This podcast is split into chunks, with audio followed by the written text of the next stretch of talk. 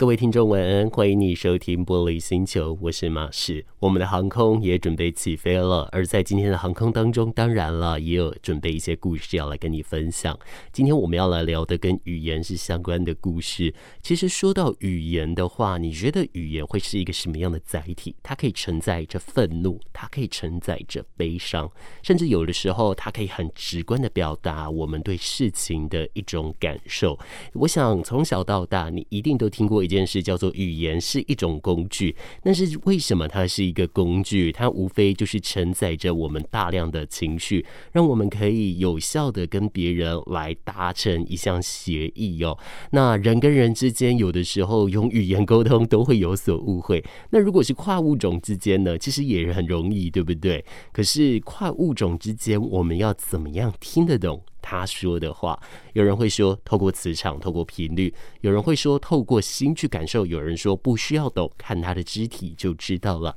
诶，这一些其实都对哦。但不管是哪一种，我相信你一定都听过宠物沟通师。到底宠物沟通师它是一个什么样的养成计划？它是一个什么样的运作方式？等一下在节目里面也会邀请到宠物沟通师海尼来跟我们来聊哦。他想告诉大家的是，宠物沟通是。你跟我，我们都可以做到的事情，而这跟我前面所讲的打开频率、打开我们的感知是有那么一点相关的。一首歌曲过后，邀请到宠物沟通师海霓在空中来听到郑宜农他的新专辑《水逆》里面的歌曲《人如何学会语言》。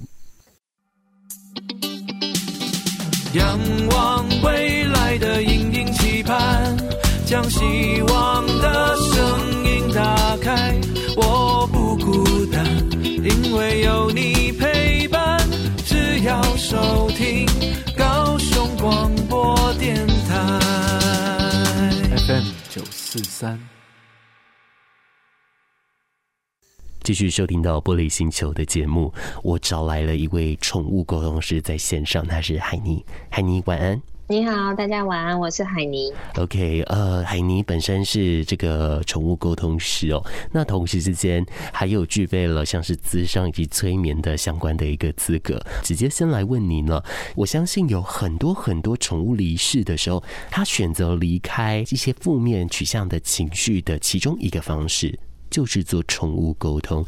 以海霓来说，你自己在诶、做沟通的这种服务的时候，你觉得会怎么样的实际的去帮助到各个饲主来放下这些比较负面取向，或者是比较不是那么健康的一些情绪或价值观呢？嗯，在这个方面的话，过程中的耐心倾听是非常重要的。你要听得懂饲主。他对于他自己最放不下的点是什么？然后沟通是也要学习如何沉稳的面对，然后跟中立的判断。因为宠物沟通本来就是在建立宠物与人类之间的沟通桥梁。嗯嗯嗯，也就是说，其实会花很多的时间来倾听，只是说宠物沟通师又多了一项能力，就是可以去呃有更多的一个频率性。去接触到宠物所讲的一些相关的语言吼，那以现在来做宠物沟通的人来说，动物离开的饲主会比较多吗？嗯，大部分的饲主已经就是比较接触宠物沟通这一块，所以他们在还没有离世之前，大部分的人都会先做过宠物沟通。呃，请问一下，我私人很好奇了，大部分您的经验来说，大家做宠物沟通，大部分会问像是哪一方面的事情呢、啊？这个还蛮可爱，大家都问说他比较爱家里的谁？这个就是大人啊、小孩啊都会问这个问题，比较新的问题。呃呵呵，所以比较性的比较多。我之前听过有饲主，他很爱很爱问他的宠物，去问说：“我给你吃这个，你真的喜欢吗？或是说，你被我饲养着，你真的开心吗？你有没有需要啊、到更宽广的地方等等之类的？那像这样的问题是有碰过的吗？有，他们还会问说：呃，你快乐吗？你给我养，你觉得？”你这样生活幸福吗？常常会有这方面这方面的问题会出现，还蛮可爱的。嗯，那如果假设真的问问到这一种的话，宠物普遍来说会有什么样的回答？宠物大部分都会回答为什么要这样问？不错啊，等等。因为其实对于宠物来说，他们感受到的爱的比例是比较相同的，除非他有受过不好的经验等等的，才会有比较回避的现象出现。嗯哼哼，了解。那我觉得这个就很奇妙了哦。我们很常在说，你对他好，他会给你他的全部。那也有人就是说，呃，宠物会很真心诚意的爱着你，不管你现在的一个状态是怎么样的。我们都听过这句话。可是我们在给予爱的同时间，我们又好怕，我们不知道是害怕这样的幸福呢，还是是害怕，呃，他真的不如他所想的呢？我觉得在某些程度上，出现了一种人类对于一个跨物种之间的一种不确定性哦。那这一种其实不确定性，它到最后，呃，如果说宠物先行一步离开四主的话。呃，这个就会形成了一种遗憾，遗憾到最后就形成了一种很强烈的念想。像在这个部分，似乎对于很多饲主来说就不是那么健康了。我就会想要问问海尼哦，像是面对这种宠物离世啊，大部分饲主当然一定会有像是哭泣、难过。自责这一些情绪，可是这些情绪似乎都是更趋向于表面。可是，这更核心来说，他好像更执着于一些事件。或者是有被什么东西，或者是什么样的价值观卡住？大部分呃来做沟通的四主，他们会有什么样的一种呃价值观取向或是情绪取向啊？嗯，大部分都是悲伤，没错，但是他们执着的点会非常的严重。比方说，为什么我的宠物还没有入梦？那我还没有完整的道别，我没有表达到我想表达的，这个是会由。饲主本身字体本身出发的执着点非常的严重。如果说套用我们前面刚刚讲的宠物沟通时，要好好耐心的倾听。呃，以我们以工作步骤来说的话，诶，我们听到了，我们找到了他所执着的点之后，诶，下一步怎么办呢？我们要看见执着最深层的需求是什么。因为每一项执着的背后，都是代表他一个未了解的点嘛。那比方说，有个宠物，呃，饲主会跟我说：“诶，我喜欢这个东西。”那他喜不喜欢？那到底是宠物喜欢，还是是饲主喜欢呢？他们会执着于说：“我想要的答案是，宠物也要这个答案。”被认同等等的，我所以我们在做宠物沟通的时候，我们要知道他们的看见他们的执着点之外，还要知道说他们的真正的需求在哪里。我们要破除他的需求点，然后进而去解套他还没放下的部分。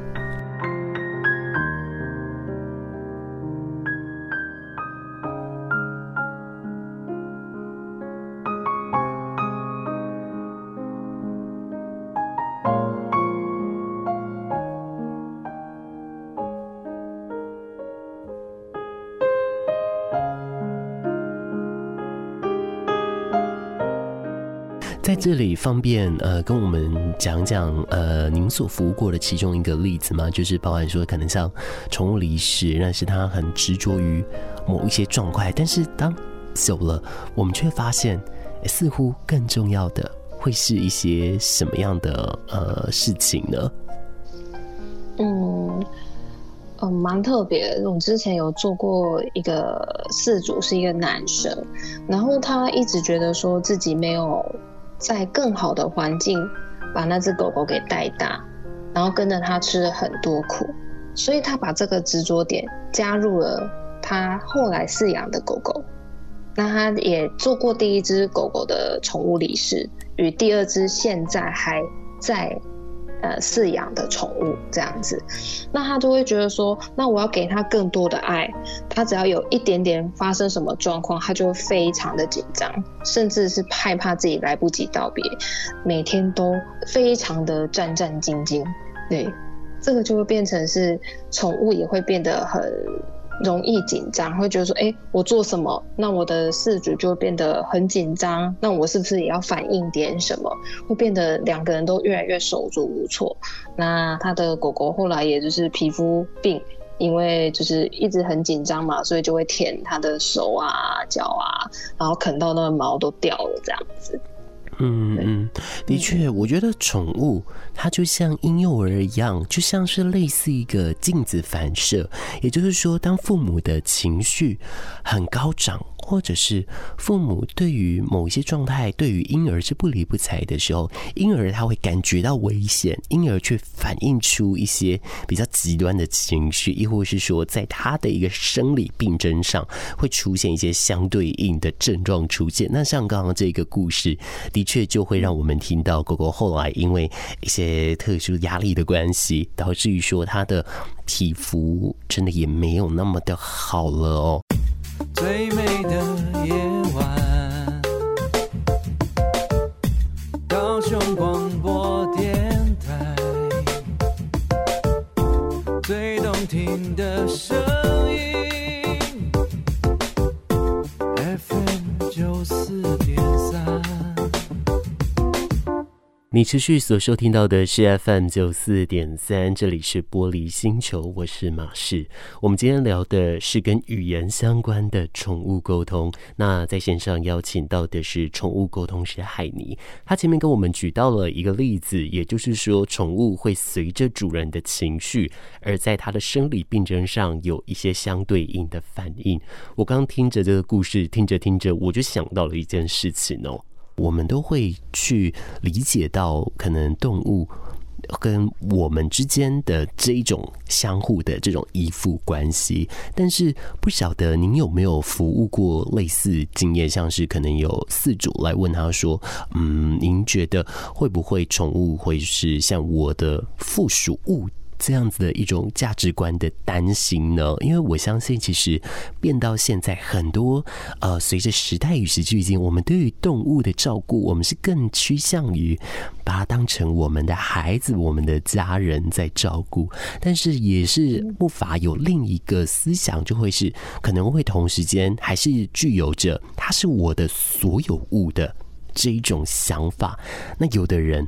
他就对于这样的价值观觉得非常的鄙视，甚至很担心自己也有这样的一个价值观了。不晓得在您服务的这些个案当中，有这样子的一种呃服务经验吗？把宠物变成是自己的炫耀品的会有。那像这个部分的话，又是怎么说呢？有些事主会因为自己养了比较品种的宠物而骄傲着，对。会互相鄙视的，这个是会比较有的情况。但对于说他们已经饲养了宠物之后，像宝贝一样疼的，大部分都是这样子，像宝贝一样疼，对。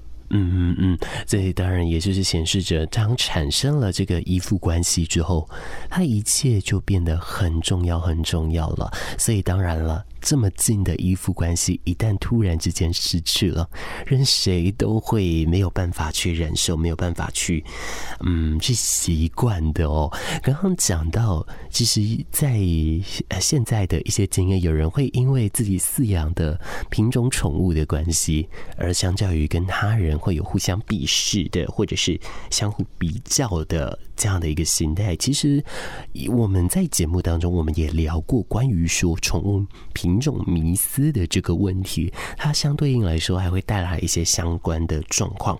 不过说到迷思，其实各行各业或者是各种的生命，它都会有遇到迷思的一个状况，甚至更换另一个说法，也就是所谓的。刻板印象，而且还是往负面取向来说的。而其实宠物沟通，好像虽然说现在好多人都会去接受它，可是也有另一派的人，而且不在少数的声音，总是会觉得这个的道理在哪里？这个的方向是什么？像以海尼在服务的经验来说，您觉得？宠物沟通，大家对它的一个迷思或是误解会是什么？大部分的人会使用人类的思维去定义每件事情的表达，比方说他问 A，他就想听到 A 答案。他们会有一个既定印象在，然后会执着于自己想听到的答案啊，或内心本来就有的印象。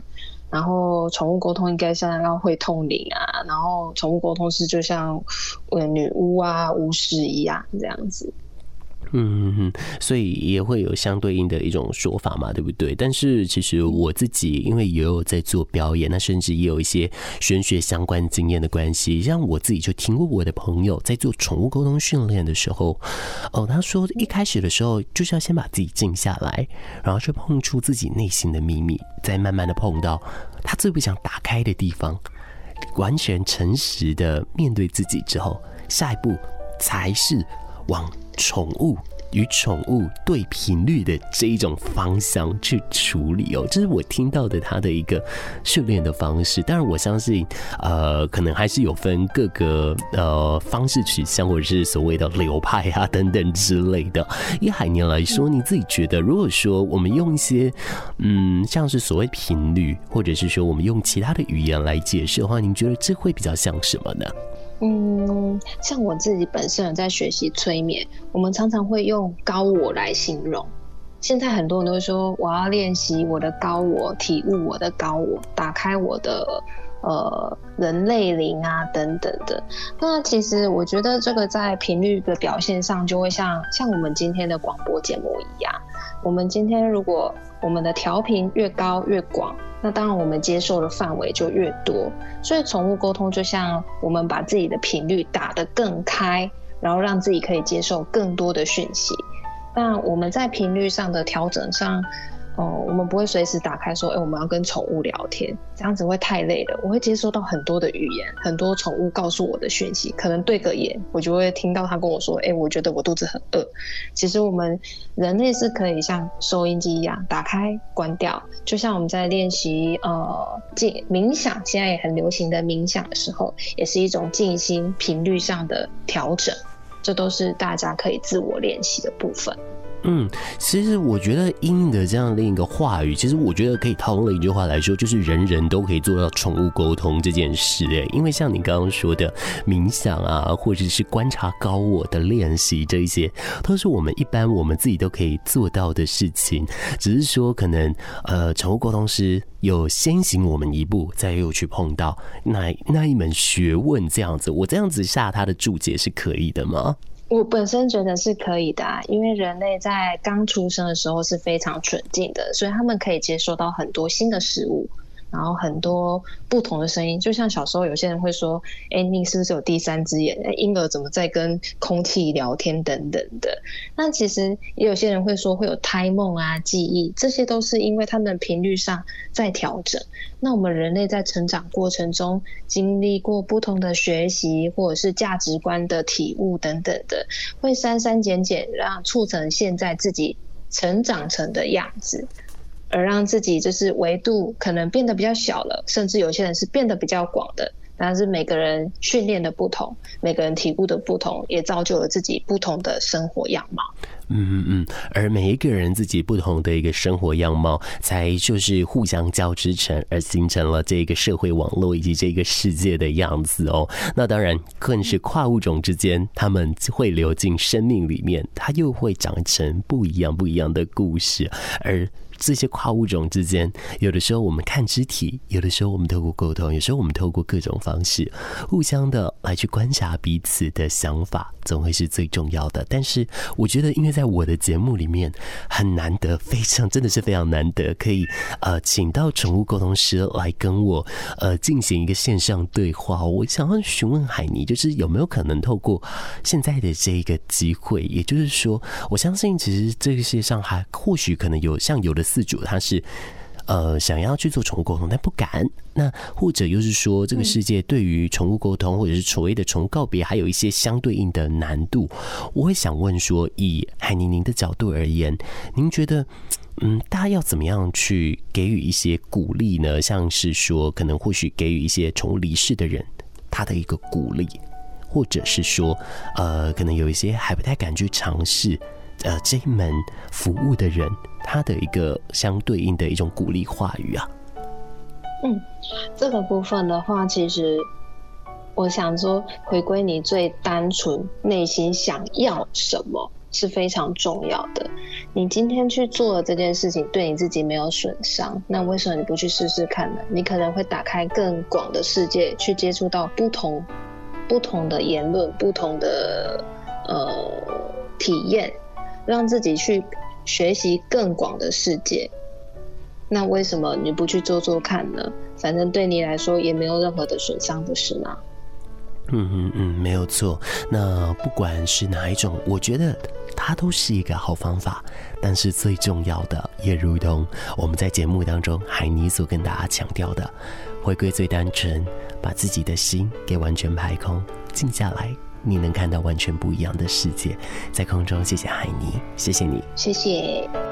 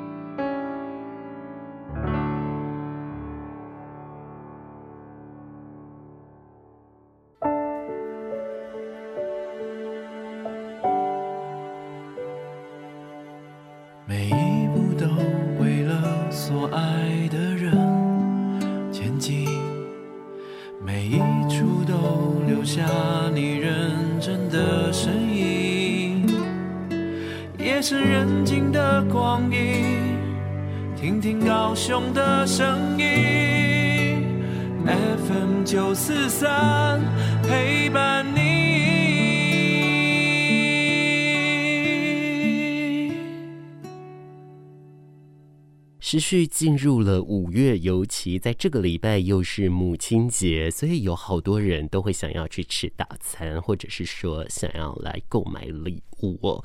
但是有些时候还是会有点担心这个外面疫情的纷纷扰扰，对不对？其实坦白来说啊，就是说太用力的去担心，真的没有注意哦。能做到的事情就是保持好自己心境的愉悦，保持好自己一切的开心。我觉得这才是比较重要的。那呢，诶，在今天的节目当中邀请到的是宠物沟通师海尼哦。海尼他除了是宠物沟通师之外，那他也有在做催眠跟咨商的相关学习。那他有跟我们提到说，其实呃，我们每一个人都可以去做宠物沟通，因为你以科学的方式来讲，那是属于频率跟高我的观察，也就是说，透过静坐跟冥想。那这一件事情，我们先不讲。到哎，像是说呃，宠物沟通这一块，我们光是讲哎，这个冥想就好了。这件事情其实是有助于刺激脑波的一个增长哦，而且是刺激的增长是好的那一个波速哦。所以说呢，对于我们来说，这一些都是有益而无害的。只是当然，最一开始的时候，你要习惯它，真的也需要一点难度啦。我记得我一开始在开始静坐的时候。哇，那个当下我觉得很煎熬诶，因为很多不开心的事情、难过的事情或者很愤怒的事情，全部倾巢而至，他们就像一群的洪水猛兽一样，像从被地牢放开出来。但是当你熬过了那三四分钟之后，你就会感觉身体无比的平静。我觉得这个就很像是人类身体的一个自我保护机制，他知道你现在的心境有危险，所以他。反射性的用一些生理来保护你自己，那我觉得或许某些程度上，它就有一个相对应这样的应用。但当然了，在一个人自己在那边静坐的时候，到了一定的程度，虽然说很舒服啦，可是会有一个情况，就会是有一点。孤独哎，有一点觉得很寂寞，甚至会不知道怎么办。所以有的时候跟朋友一起相处，一起来相约啊、来做也我觉得也是不错的。像我都会跟我剧团的朋友，我们会相约一段时间，我们就会去站桩这样子。但是我觉得可能我站的方式有点错误，所以我的膝盖最近不是太好，所以他啊、呃、好像不是很能走，甚至是说不太方便，所以我。我蹲下来啊等等的，其实使用上都有一点点辛苦。大家呃，这个叔叔没练过，所以也不要模仿。来收听到这首歌曲，郭美美《一百种孤独的理由》。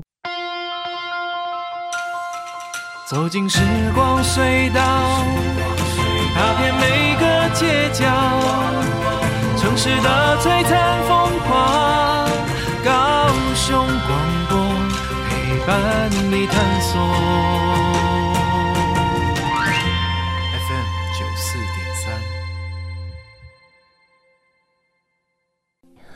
我们玻璃星球的航空已经准备到最后了，也就是说，这已经来到最后一个时间了。再怎么样不舍，都还是要跟你说再见。等一下节目要交给下一个阶段的主持人，也要在空中跟你说一声晚安了。今天我们相对来说呢，我们的访谈真的有比较短一点哦，但是短不代表少，哎，短我觉得质量还是很足够的哦。希望呢，这样子准备的节目都可以让你。你还喜欢哦？那呃，今天我们聊到关于这个语言载体，其实，在午后阳光第三阶段，我们也曾经用语言去聊，对不对？包含说像功德的。呃，他的相关的一个故事啊，等等的，还有像呃，这个郑怡农他最近的这个水逆这张新专辑，之前也有跟大家讲到嘛，就是说他用了呃探索语言的方式去聊到说呃语言如何来跟人家做沟通。如果是你的话，你会怎么样去做沟通？我觉得对我来说，我。都很用力的想要让别人去听懂我想要说什么，可是到头来你会发现，那么用力真的没有意义，因为呃，你其实只要轻轻的、慢慢的、好好的把你想讲的事情讲清楚。那别人就知道了。那剩下的那些力气，我们都是给了刚吗？所以说呢，我也现在慢慢在调整我的耐心啦。当然，我觉得还不是那么的好，但就一步一步的来调整。希望我跟你都可以越来越好了。我们节目收听到最后一首歌曲，来自于飞轮海，不会爱，也在歌曲当中跟你说一声晚安。我们再会了。